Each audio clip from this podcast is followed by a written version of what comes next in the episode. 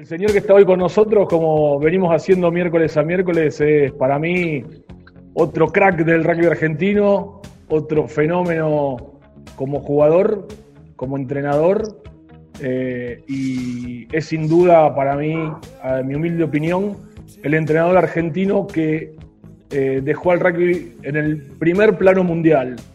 Es Marcelo Hernán Tano Lofredas. ¿Qué haces, Tano? ¿Cómo andás? Hola, Petito, muchas gracias. Gracias a, los dos por, por esta bienvenida y por este recibimiento. La verdad que es demasiado exagerado, así que este, lo, tomo, lo tomo con tranquilidad. Muchas gracias, en serio. Cuando uno habla de, Marcelo Lofreda, del Tano, ya se le viene a la imagen la camiseta del SIC. El Tano debuta con 19 años en el SIC, en la primera del SIC, y, y logra nueve títulos ¿eh? como campeón de Urba 79, 80, 83, 84, 87, 88, 93 y 94. Dos nacional de clubes, 93 y 94 como jugador. Y después, en el 94 se retira del SIC, inmediatamente agarra el San Isidro Club como entrenador del 95 al 2000. Lo saca dos veces campeón al SIC y en el 2000 agarra como head coach de los Pumas hasta el 2007. Y ahí, bueno, la recordada medalla de bronce que seguramente el Tano debe tener seguramente colgada en su casa. Tano, ¿qué te gustó más? ¿Tu etapa de jugador o tu etapa de entrenador? Es una linda pregunta esa, porque la, verdad que eh, jugué muchos años y entrené muchos años también. De, hecho, sigo, sigo entrenando, sigo vinculado al, al, coaching, ¿no? Totalmente. Este, pero si tengo que ser bien sincero, lo que más me gustó fue como jugador. Eh, como jugador eh, creo que es inigualable, por lo menos desde mi, lugar y de mi vivencia, ¿no? de mi experiencia. Eh, es inigualable el hecho de poder estar en competencia, de poder proponerte desafíos que además este, tengan la absoluta posibilidad de poder depender de vos mismo. Porque un entrenador en realidad no depende de sí mismo, depende del equipo, depende de los jugadores, depende del capitán, depende de, un montón de circunstancias, mientras que el jugador lo que tiene es rápidamente una, eh, una herramienta para, poder pensar en, en, que cree que lo puede resolver porque está dentro de la cancha, porque está tomando la decisión dentro de la cancha y porque está cambiando o no el rumbo de un partido o, de una determinada circunstancia en un, determinado partido también, ¿no? Tano, en tu época de, jugador, de, jugador del SIC, estamos hablando más primero de, lo que fue tu carrera en tu club, eh, era tremendo y yo lo seguía mucho porque era muy lindo seguir el, el, rugby de Buenos Aires, lo que eran los clásicos SIC y CASI, ¿no? Porque en ese momento tanto el CASI como el SIC tenían mayoría de Pumas y realmente los clásicos era a reventar a cancha llena, 5.000, 6.000 personas en, en Bulón con la catedral. ¿Cómo lo vivían, Tano, al clásico para acá, la gente de Rosario que muchos no lo pudieron ver? Bueno, sí, sí.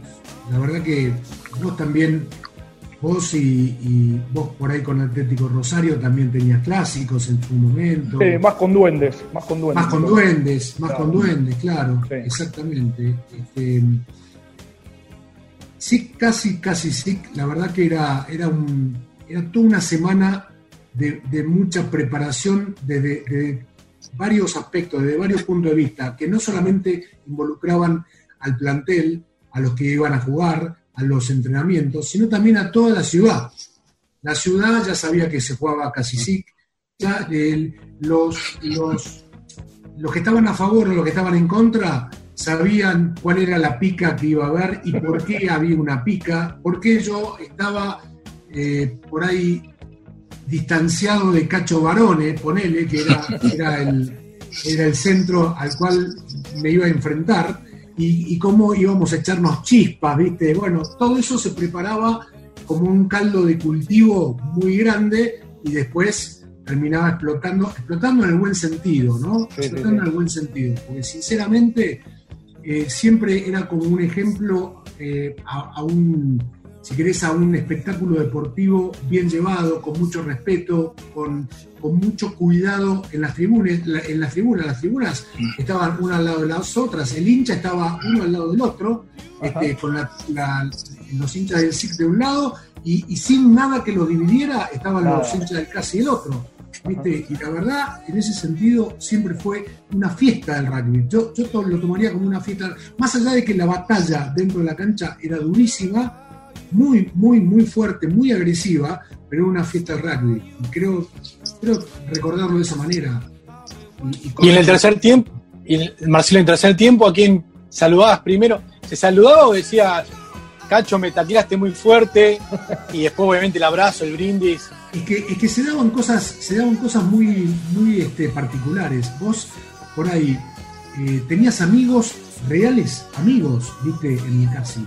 Yo, yo sigo sigo teniendo, por supuesto, pero tenés amigos, amigos, o sea, no amigos que se ven una vez cada 10 años, cada 5 años, no, no, tenías amigos reales, amigos que algunos de ellos también estaban en el colegio con vos. Entonces, tenías amigos del otro lado, eh, cuando venía el tercer tiempo, viste, por supuesto, te, abrazabas cuando terminaba el partido, cuando estaba el tercer tiempo, empezabas. Por ahí hablaba del partido, pero por ahí hablaba de otras cosas que no tenían nada que ver. Che, tu novia, te peleaste con tu novia, ¿viste? Y bueno, la historia de, la, amistad que, es buenísima. Georgie Allen, Gabriel Travaglini, Perica Curreyes, con quienes convivíamos, bueno, vos, a vos te has tocado. Convivir con, jugadores este, con, los que compartían momentos en otros seleccionados. La verdad que era, era un era un, era un momento de mucha, por supuesto, de mucho desafío y de fortaleza mental, porque tenía que estar muy bien preparado, pero también de mucha alegría, de, muy, de, una situación muy reconfortante, ¿viste? El, que viniera el clásico, que vos lo pudieras jugar, que pudieras atravesar todo eso que es la preparación, que es la ida al casi o al six si jugabas en un lado o en el otro, en la charla previa íbamos a almorzar siempre un lugar muy, muy, muy preestablecido, viste, con el equipo, y después jugar. ¿eh? Las cábalas. Todas las cábalas, por supuesto. Las cábalas que, aparte, claro, el haber conocido tanto, porque vos fíjate, yo muchas veces lo he contado esto, ¿no? Yo empecé jugando en el Casi en realidad. En mi caso particular empecé jugando en el Casi, seis meses estuve, mis viejos se equivocaron enormemente en llevarme ahí. cometieron el error de su vida. Bueno, y ahí mis, amigos del colegio me dijeron, venían sí, pero vos qué haces ahí en el CASI, ¿qué esto, otro? Bueno, finalmente como mi camada, la mayoría eran del SIC, me terminé volviendo al SIC a los nueve años. Así que fue, fue una historia nefasta. eso, eso digo el chiste. Marcelo, en los ocho años de, de matrimonio en los Pumas con Daniel Baetti, son dos personas muy correctas, las cuales yo admiro, lo, saben los dos. Eh, ¿Discutieron alguna vez, digamos, seguramente después de los cinco minutos sean, pero alguna vez alguna táctica de algo, tuvieron alguna discusión, digamos, a lo mejor discusión o debate, digamos, de decir, no, esto es por esto, esto, no, fíjate acá, Daniel, mirá Marcelo.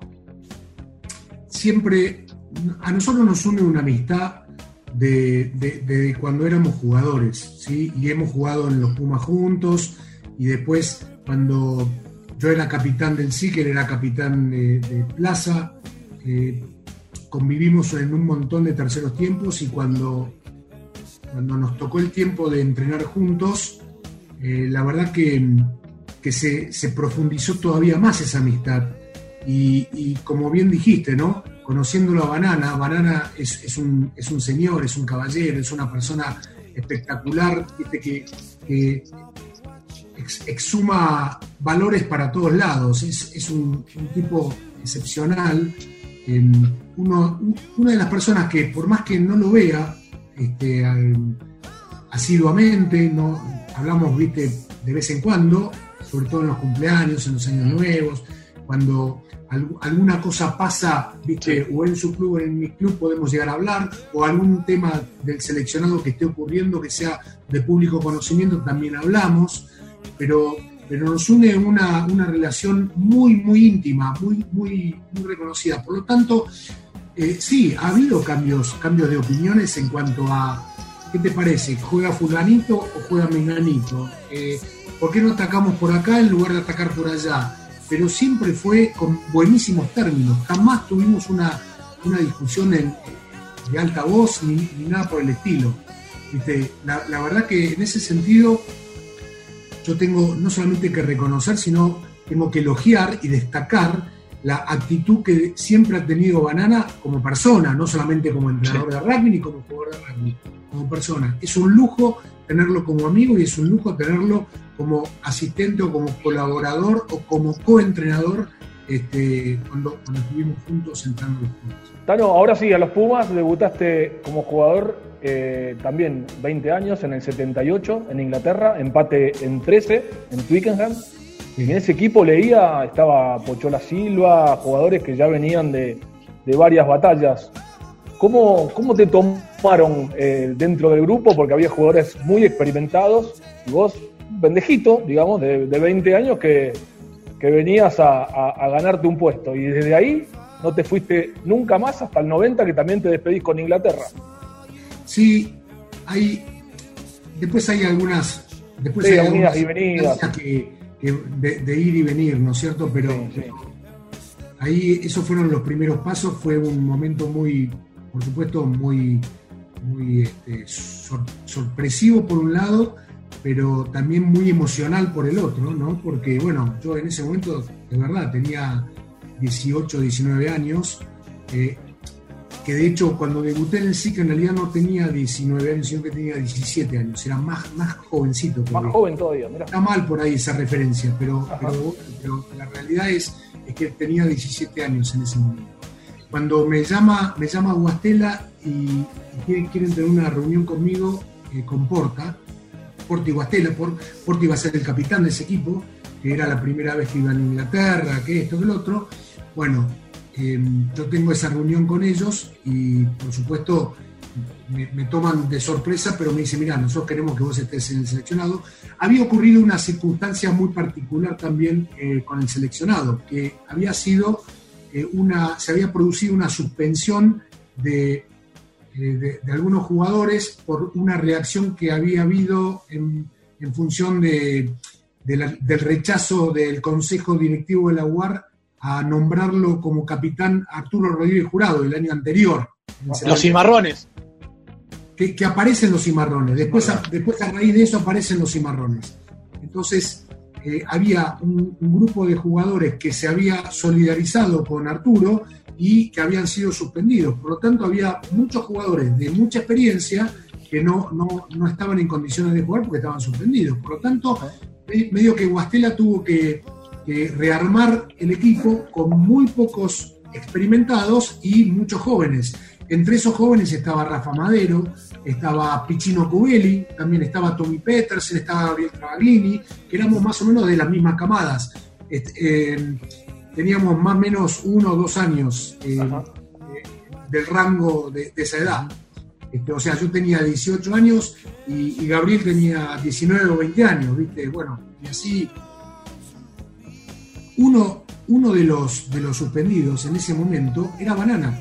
Banana eh, fue suspendido en ese momento. Por lo tanto, no pudo eh, formar parte de ese plantel que viajó a Inglaterra. Eh, el Chapa Branca era otro de los suspendidos. Este, o sea, sería una circunstancia que estaba mezclada con lo político.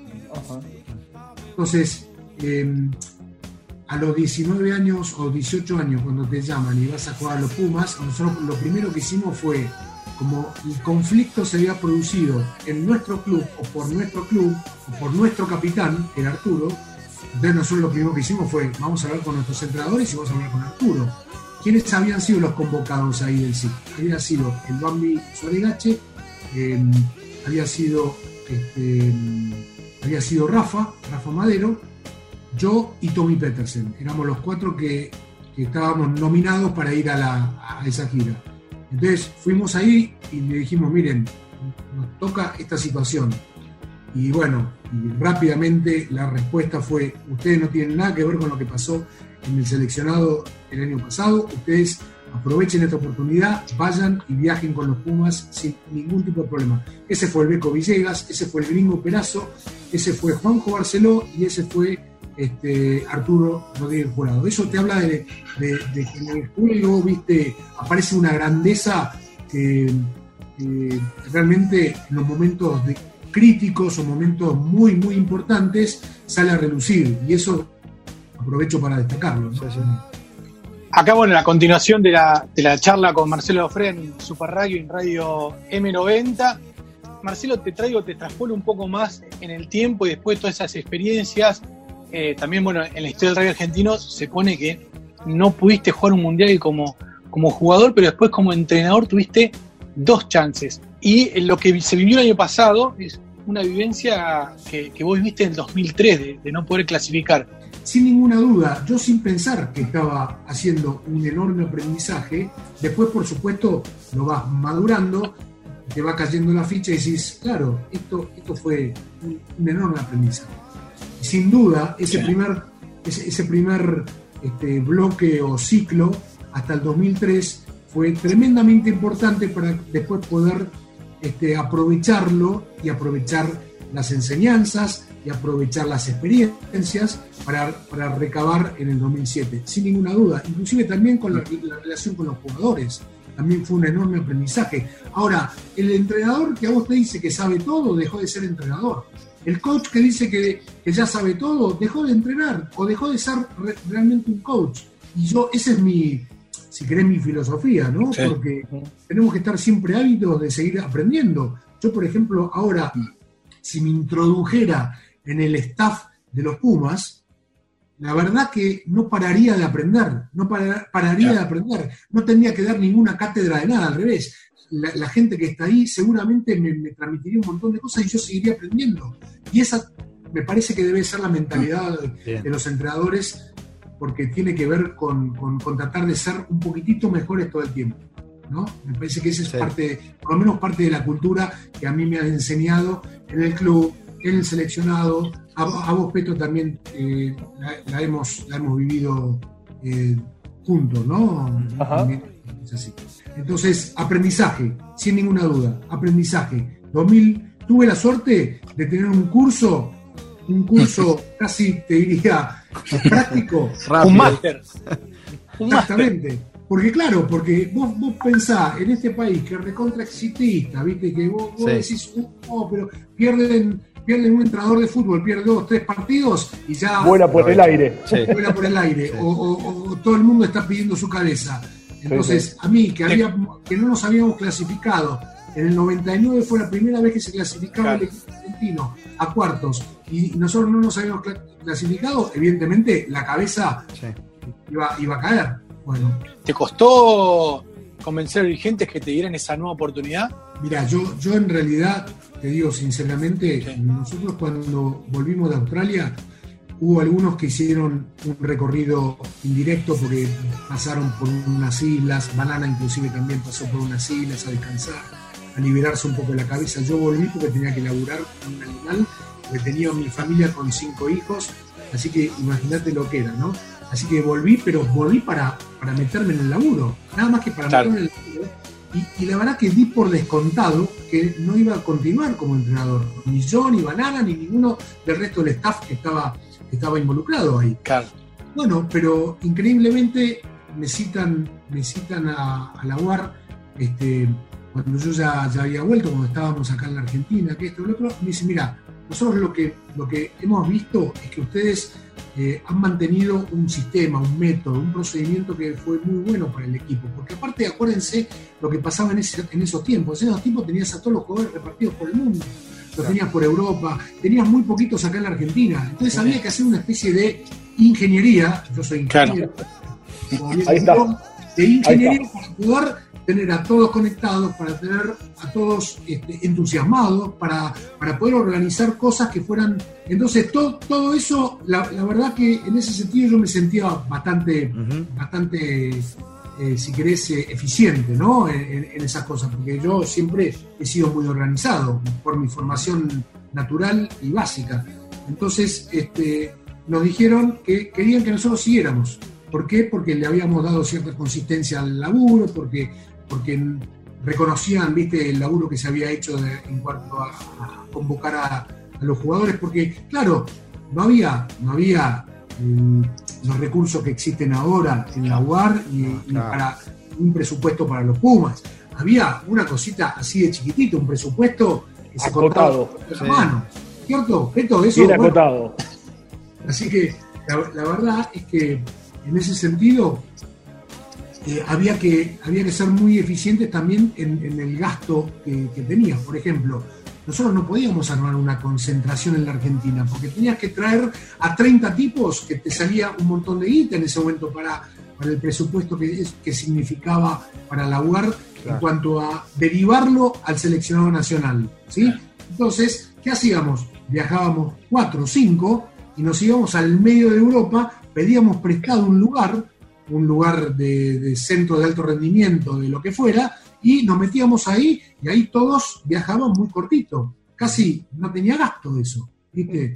Hacíamos una concentración en el centro de Europa, donde todo era equidistante y era mucho más económico. Bueno, eso evidentemente fue bueno dentro de todo y, y así fue como que el recono- reconocimiento volvió a surgir para, para prepararnos del 2004 al 2007.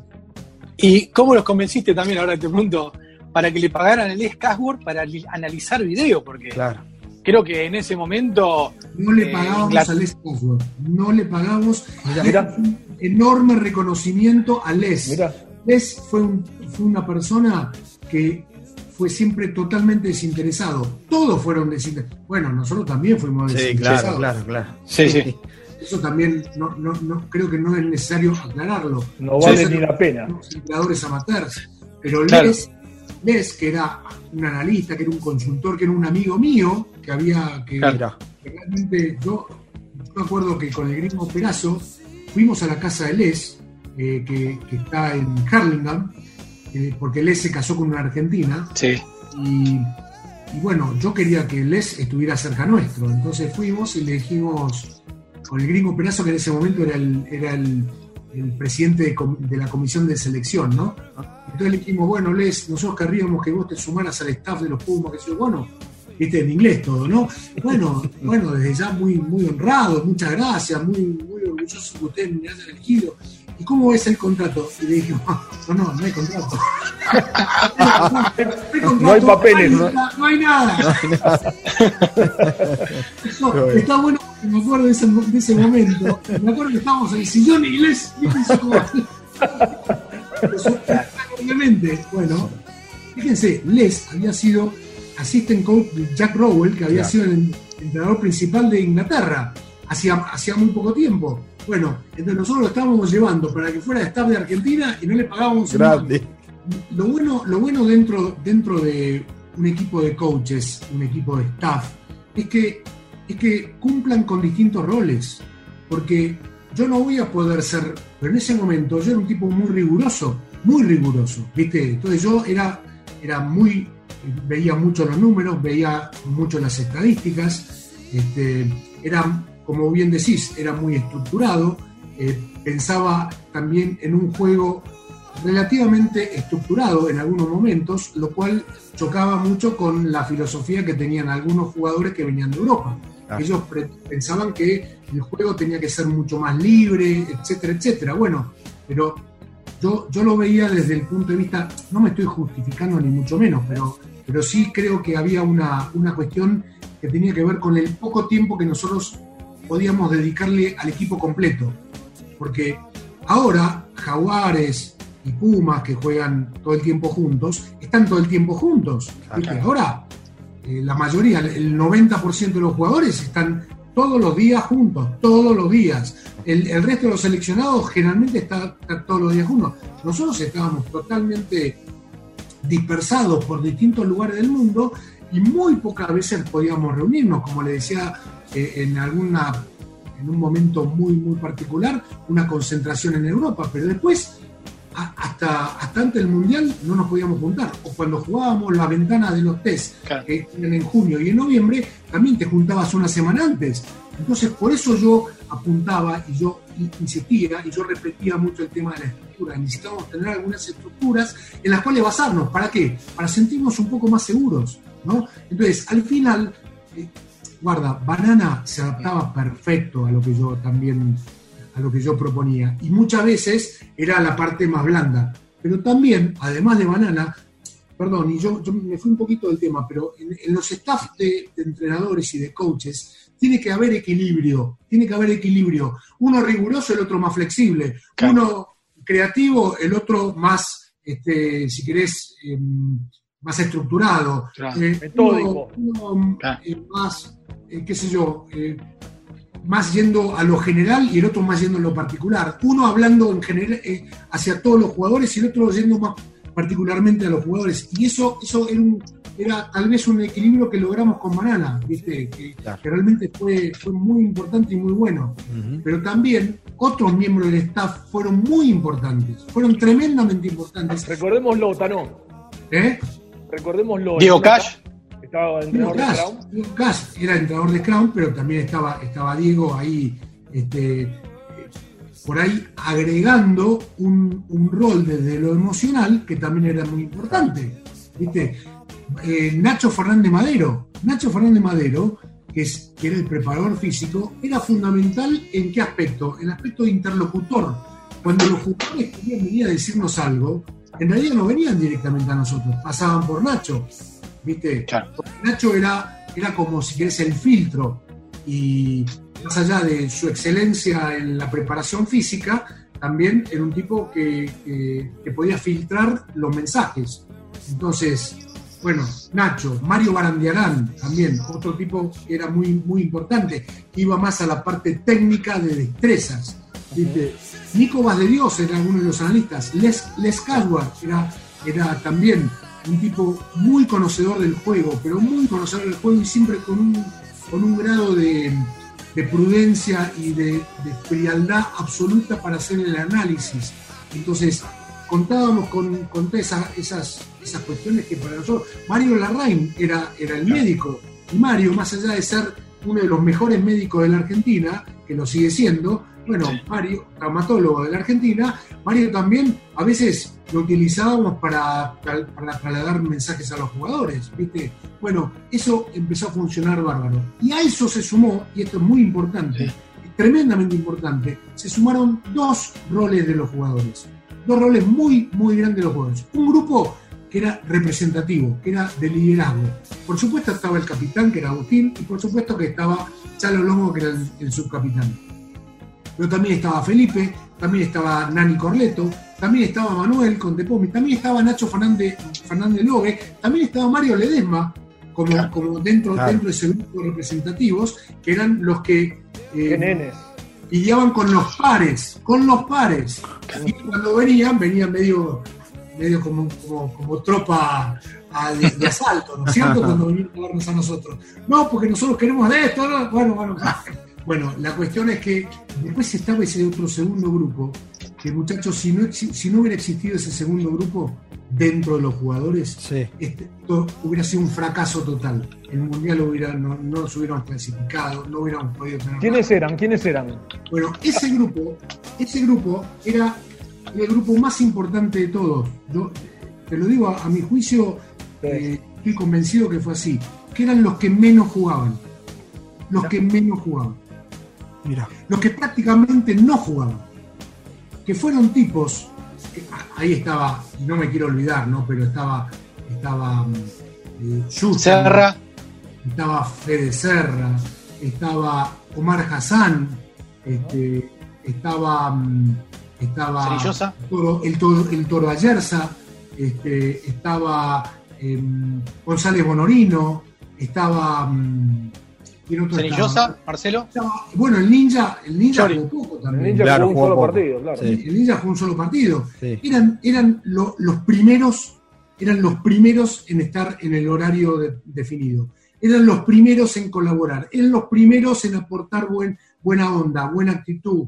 Este, les puedo asegurar que si vos obtenés porque siempre, siempre es como que hay titulares y más, y más reservas, todo plantel. bueno, si, si, lográs que eso, esas personas em, tengan, tengan esa, si querés, e, e, esa percepción de sensibilidad y de emoción, realmente este, te, vas a asegurar o vas a garantizar que el equipo va, a estar en, un altísimo nivel.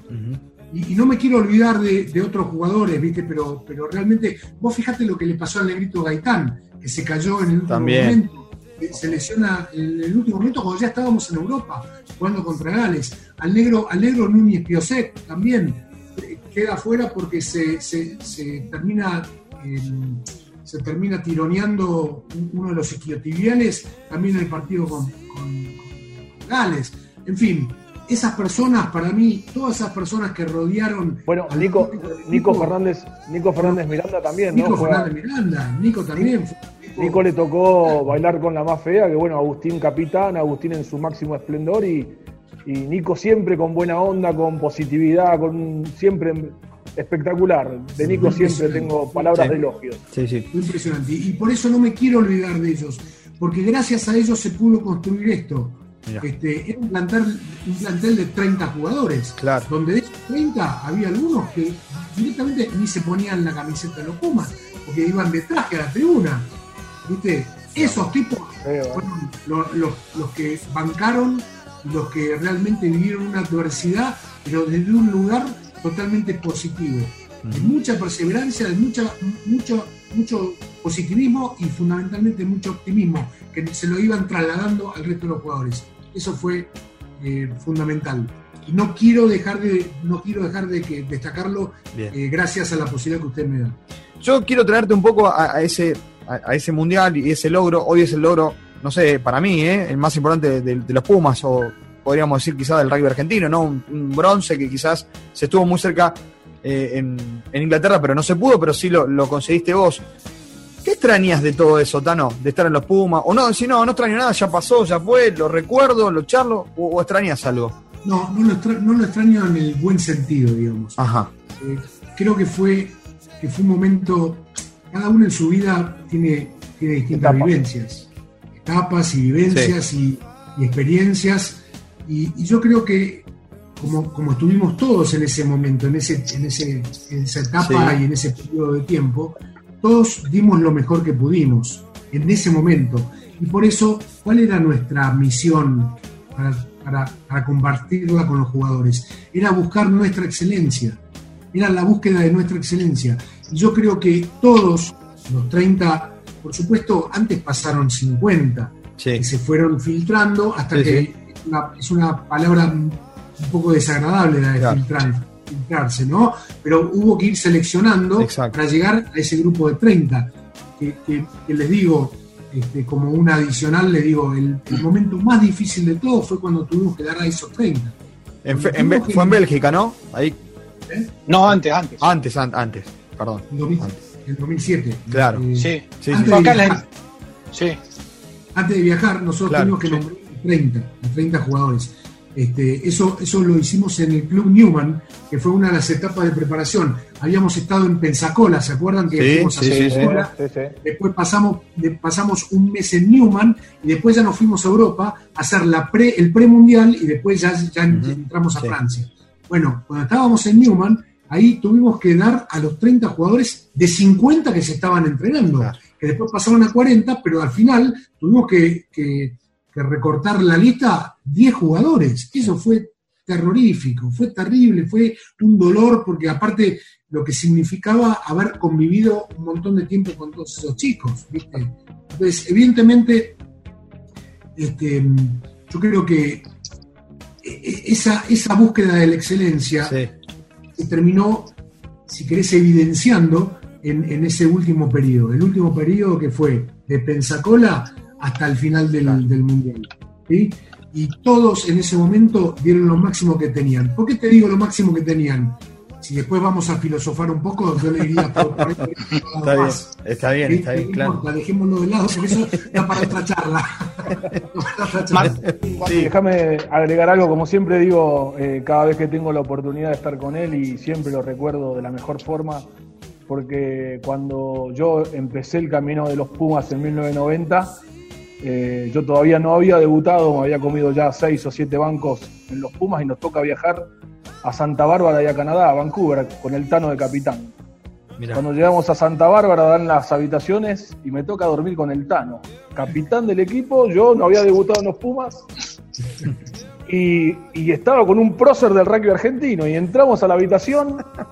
Yo, obviamente, un pendejo, le digo, bueno, Tano, elegí la cama. Me dice, no, no, estás loco. ¿Qué vos? Dale. Agarré el control remoto y llévatelo porque yo leo, descanso y duermo. Así me trató el Tano. Yo recién empezaba a caminar en los Pumas. Esa clase de persona es Marcelo Eh. el Tano Hernando Feo. Muchas gracias, muchas gracias. Bueno, muchachos, la verdad que fue un placer compartir este rato y sigan, sigan con esto, sigan con este entusiasmo, porque esto es así, es así. Tenemos que aprovechar la oportunidad. Estamos en cuarentena, que sea cuarentena que sea donde sea, pero aprovechémosla. ¿eh? Que es así. Eh, lo felicito, lo felicito porque evidentemente están dándole un servicio a la gente, por lo menos que escucha este, este programa. Así que gracias y Gracias, felicitaciones.